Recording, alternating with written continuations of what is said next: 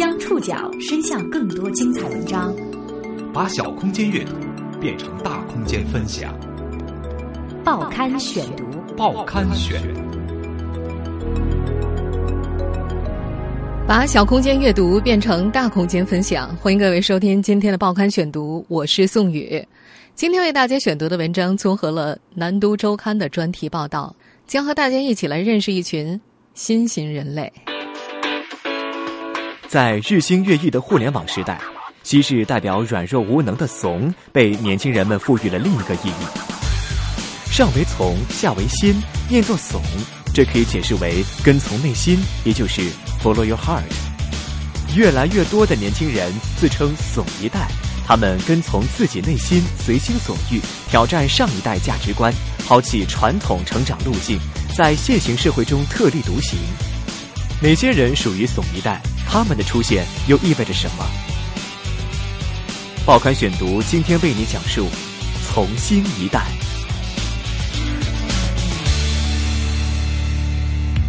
你周围有没有人自称“怂一代”？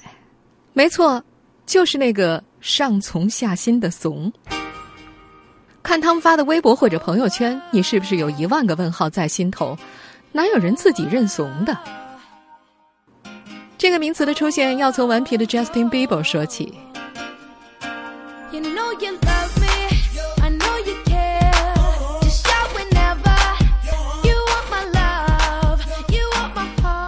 去年四月，这个一九九四年出生的世界级名人展示了他的新纹身，那是一个汉字“怂”。根据他的解释，这个字的意思就是 “follow your heart”。这句响亮的 “follow your heart” 据说是乔布斯经常挂在嘴边的口头禅。那张照片传到国内，中国人都笑了。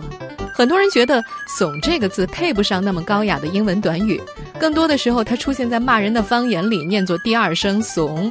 常用的词组是“认怂”“怂了”。互联网的传播让它成为全国通用的贬义词，人们都觉得这个字是害怕、泄气、软弱的意思。不过，浙江师范大学张磊副教授说：“怂啊，它的本意是惊惧，受到惊吓而恐惧啊。这在东汉时许慎的《说文解字》当中有解释，怂，惊也。此外，还有鼓动、劝说的意思。在现代汉语中，怂的含义以及用法也就到此为止了，与那个形容人慵懒、愚蠢、软弱无能的怂没有关系的。那个代表软弱无能的怂的正确写法是。”一个“狮”字头，下面双人旁加上从前的“从”和足球的“足”的下半部分。我这么说着，可能您听得有那么些绕。要是没听明白的话，就只能问一下度娘了。这个“怂”字呢，以前其实是一个常用字，但不知从什么时候开始，这个字在互联网世界里被无声的和谐掉了。上从下心的“怂”被叫出来加班加点，承担了自己并不胜任的意义，“怂”。渐渐的，大多数人也认同了这个软弱的意义。再然后，也就是 Justin Bieber 的纹身事件之后，在互联网世界里，这个字的意思又悄然发生了改变。越来越多的年轻人出来认领这个字，他们自称“怂一代”“从心一代”。当年轻人开始跟从自己的内心、随心所欲的时候，恰恰是上了年纪的人觉得年轻人开始怂的时候。比如说，不参加高考。大学退学，毕业之后不寻找高薪工作，还有间隔着年去旅游。总之，一切不符合上一代价值观的事情，在这一代人看来都是怂。要知道，上一代人看不惯下一代人，这是很正常的事情。但是，看不惯接下来发生的事情才是最重要的。在看不惯的这样一个背景下，这一代的年轻人他们选择了沉默。于是，他们的前辈甚少有人知道他们在想什么。从火星文再到细思恐极等浓缩成语，他们设置了和外人交流的门槛儿。如果外人试图学习这些词汇，他们会加速词语更迭。有很多人数年如一日使用“要火的节奏啊”这类构词法来冒充新兴人类，并试图入侵他们的领地，他们便火速发明出生命只有一天的词，比如说“咣”这个词的保鲜期真的只有一天，来源地。是前段时间我在节目当中给你介绍的哔哩哔哩 B 站，一天的赏味期限真的是不短了。新社交软件里“月后即焚”这个功能受到欢迎，可不是偶然的。一个月之后，仍然在使用这个词的人会觉察到年轻人的脸上有一种含义不明的笑。以前只有贵族才会在语言里划清势力范围。普鲁斯特在《追忆似水年华》里说：“社会名流的语言采取的是三年一换的轮换制，而今天年轻人的领地每天更换。这样频繁的发明，能量来自哪里呢？活力呀！年轻人最不缺的就是活力了。”在这里有一个悖论：年轻人的想法，外人不知道；但是所有人追捧的新词都是年轻人发明出来的。在老词、半老的词、新词的使用人群阶梯上，年龄早就被清楚的划分出来。比方说，我们今天讨论的主题吧，外人觉得年轻人怂，其实年轻人早就有了自己的表达空间，怂。怂不只是九零后的特例，还有八五后们。他们的怂不是与人对立，不是说你要我干啥我偏不干，你不让我干我偏干，而是我想做些什么。他们不一定是成功者，却是最听从自己内心的人。报刊选读继续播出，从新一代。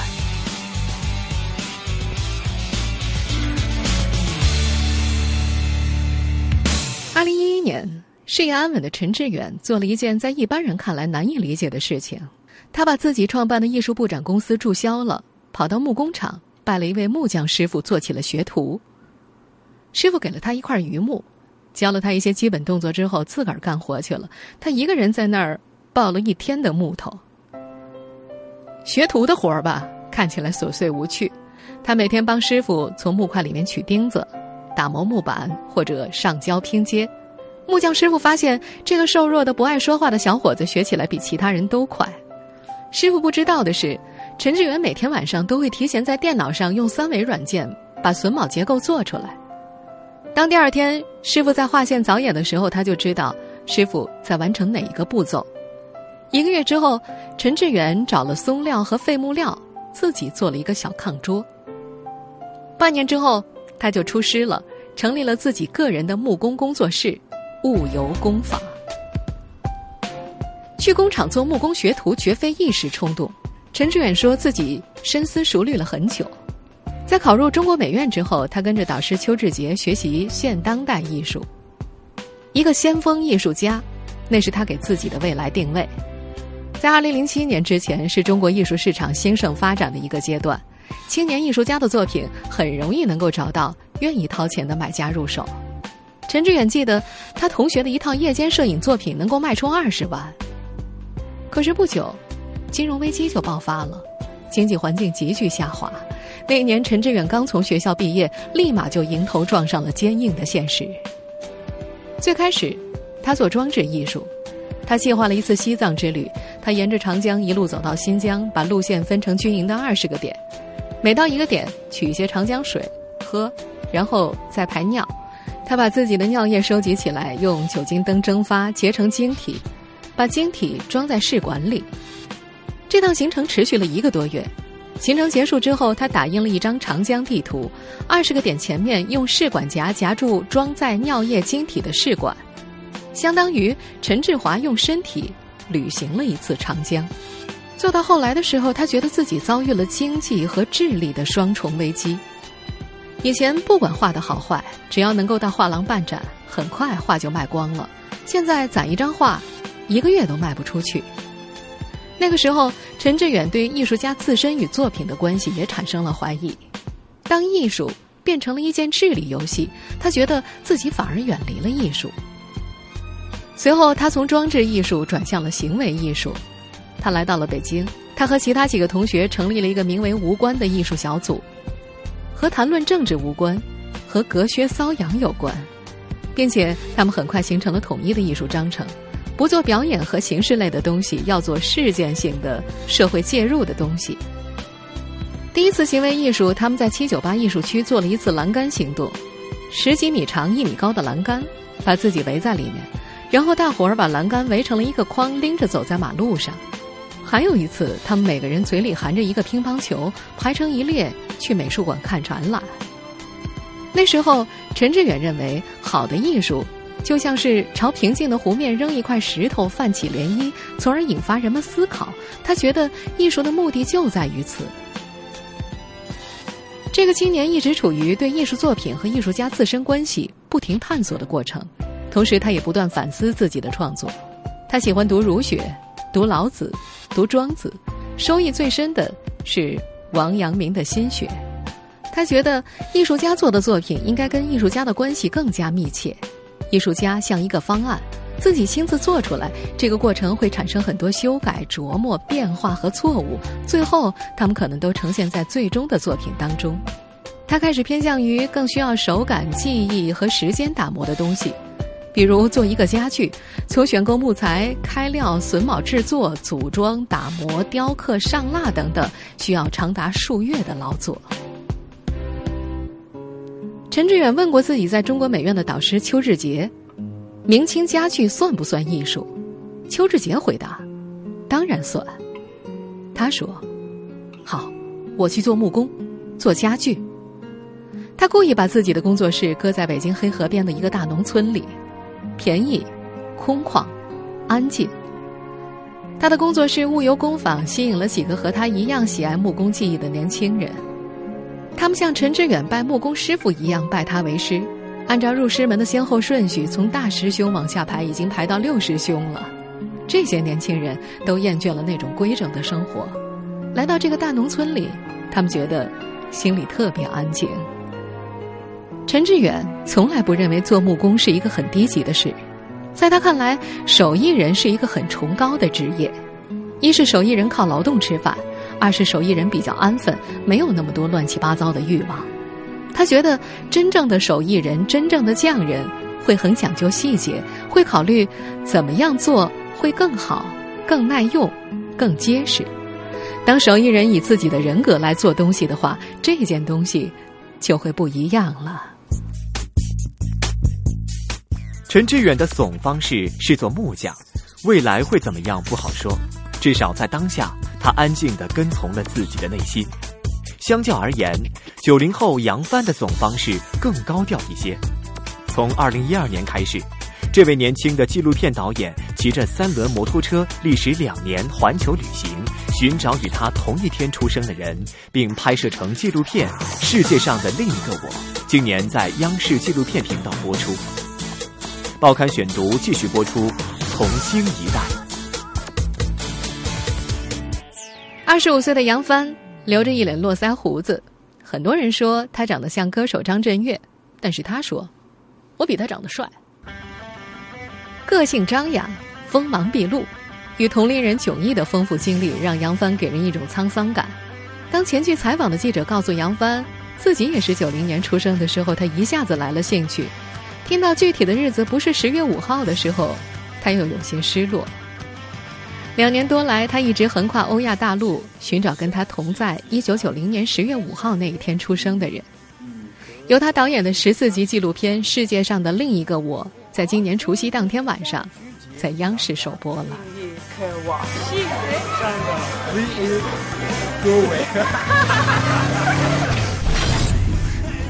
如果你和他一样，也有环球旅行的梦想，但原因种种羁绊住了你的脚步。那么现在，你的眼睛应该和他一起启程。杨帆爱旅行，也爱纪录片，怎么把这两条线结合起来？二零一二年初夏，他想拍出一部不一样的旅行纪录片。他想，世界上还有很多人跟他同一天生日，他们有着不同的烦恼和梦想。二零一一年七月十四号，二十一岁的杨帆从北京出发。他的坐骑是一辆长江牌七五零跨斗摩托车，选它，首先是因为这车帅，能够带来飞翔一般的感觉。在这之前，杨帆并没有长途骑行的经历，他还专门花一两个月的时间学习摩托车修理技术。在接下来的两年多时间里，他在八个国家遇到了二十三个和他同一天出生的人，最终有十七个人出现在了他的镜头里。这是一个关于青春的故事，因为本片的主人公们都生于一九九零年十月五日，所以这是九零后一代人的集体写真。当然，如果你的心还激情运动，那么就请跟随他摩托车的轰鸣，去外面的世界撒欢狂野。带来这部纪录片的人叫杨帆。这十七个人有着相同的人生起点，却生活在不同的国家，在不同的文化背景下长大，性格和思想大相径庭，命运也走向各自的不同。拍摄这部纪录片，从动念到动身，杨帆的准备时间只有两个多月。这样的冲动和行动力，他在十三岁的时候就已经开始了。杨帆的父亲是央视五套的一名编导。二零零三年，父亲对杨帆说：“有位姓詹的叔叔要从成都沿川藏线骑行到拉萨，你有没有兴趣？”骑行进藏，满足了十三岁的少年对刺激的所有幻想。那一趟，杨帆跨越了十四条江河，翻越了二十一座海拔四千米以上的山脉，最后抵达了拉萨。一个多月之后，他从拉萨回到了北京。在父母的支持下，杨帆退了学。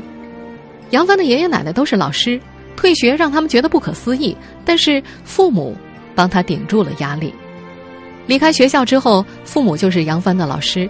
在杨帆的心里，父母开明开放，他们把杨帆带上了一条鲜有人走的小路。不过，路的前面，杨帆觉得是一片蓝海。他说：“我沉浸在自己的小世界里面。”但慢慢的也觉得挺好的，我喜欢写东西，在外面旅行，我写了很多童话，就觉得这种方式也很适合我。退学之后，父亲带着他去万里大漠，去原始森林，他得以接触纪录片拍摄制作的全过程。三年之后，十六岁的杨帆掌握了电视摄像的技术，在父亲的鼓励之下，他开始拍摄自己的纪录片处女作，拍摄对象是海南的一对父女。为了让女儿长大之后成为奥运冠军，那位父亲每天带着八岁的女儿凌晨两点就起来跑马拉松。那对父女的做法另类、锋芒，不被周围人理解，像极了当时杨帆的处境。这部叫做《在黑暗中奔跑》的纪录片，也就成为杨帆表达内心的一个工具。杨帆从初中就退学了，但是他能够比在学校的人更加专注的做一件事情。他把自己关上大半年写书稿，也能一年不更新微博，专注的剪辑片子。他想做什么就会去做，而且心无杂念。十八岁的时候，杨帆把横渡琼州海峡作为自己的成年礼，为此他在游泳池苦练三个多月，从第一天游两百米，一直练到可以游十八点八千米。台风过后的琼州海峡水母特别多，下水之后。把杨帆遮得浑身是血，他从清晨开始游，一直坚持到了中午，最终还是不得不放弃了。如今的杨帆很少跟自己小时候的玩伴们联系，他们有的读研，有的大学毕业已经工作。他偶尔能够听到有些人抱怨生活不如意，这个时候他会流露出对自己生活状态的满足感，他觉得自己在做最想做的事情。今年夏天。世界上的另一个我的第二季又要出发了，杨帆要继续他在欧洲中段的行程。除了换了一辆新车之外，一切都是未知，一切都充满了想象。前去采访的记者问他：“你的经历可以被复制吗？”杨帆拿自己花三个月的时间苦练游泳的故事作为答案。嗯，如果你真的去尝试，并且坚持了下来，如果家里还支持你的话。也有可能走出一条路来，我就在这条小路上。时间的关系，怂一代中的代表先为大家讲述这么两位。实际上，就算再多讲几个怂一代的故事，要想了解他们的思想，定义怂一代也并不太容易。与前辈们相比，他们差异性更大，也更加沉默。报刊选读继续播出，从新一代。总之，一切挑战上一代价值观、抛弃传统成长路径，在现代社会中特立独行的行为，都被看作是怂。更为自由的怂一代，可以视作社会进步的表现。它建立在社会多元化、家庭的开放性等基础上。但是想要进一步去定义他们，并不容易。批评家王小鱼认为，现在的年轻人比较多元，很难命名。以前的人高度相似，现在的年轻人差异性非常大，有时候一代人反而像两代人。他们中的有些人不批评社会，大多数的时候选择沉默，也不愿意和年纪大的人交谈。这让最急迫的想了解年轻人想法的马化腾有些困惑。他们开发的某些产品明明觉得很好，但是年轻人就是不用。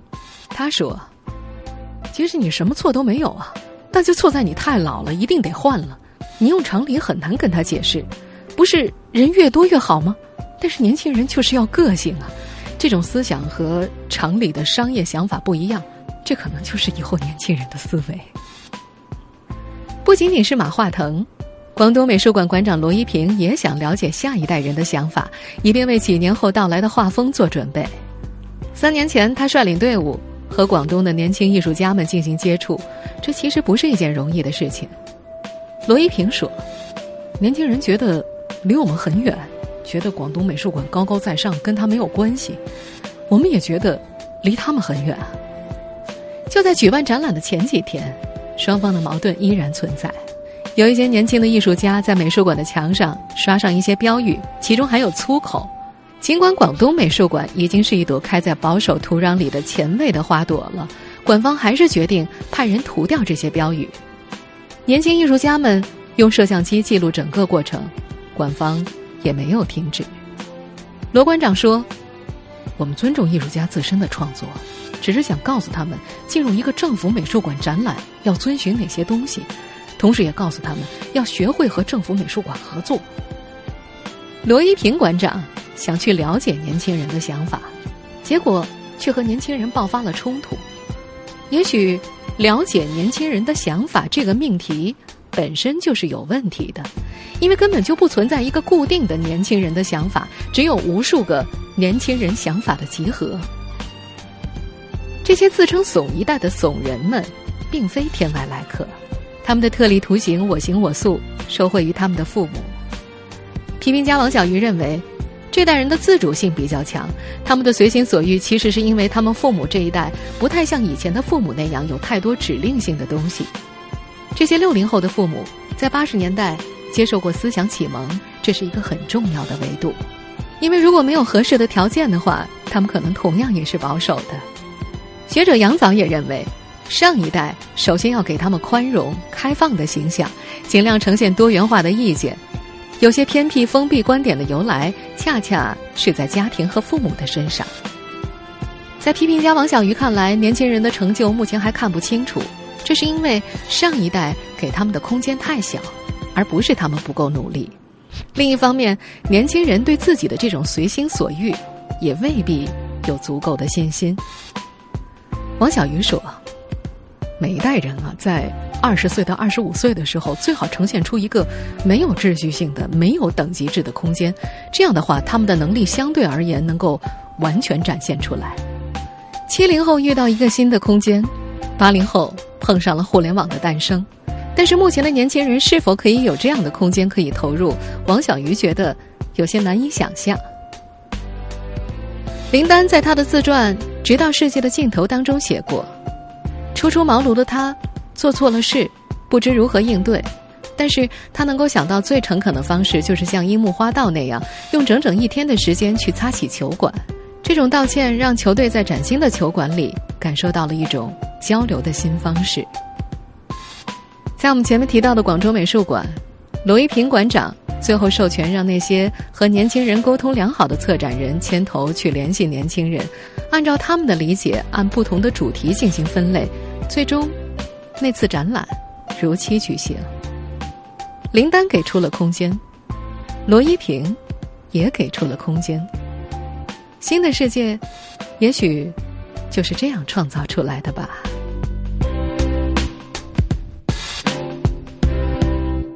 听众朋友，以上您收听的是《报刊选读》，从新一代，我是宋宇，感谢各位的收听。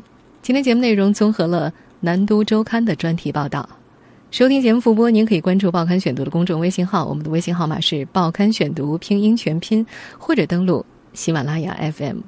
下次节目时间再见。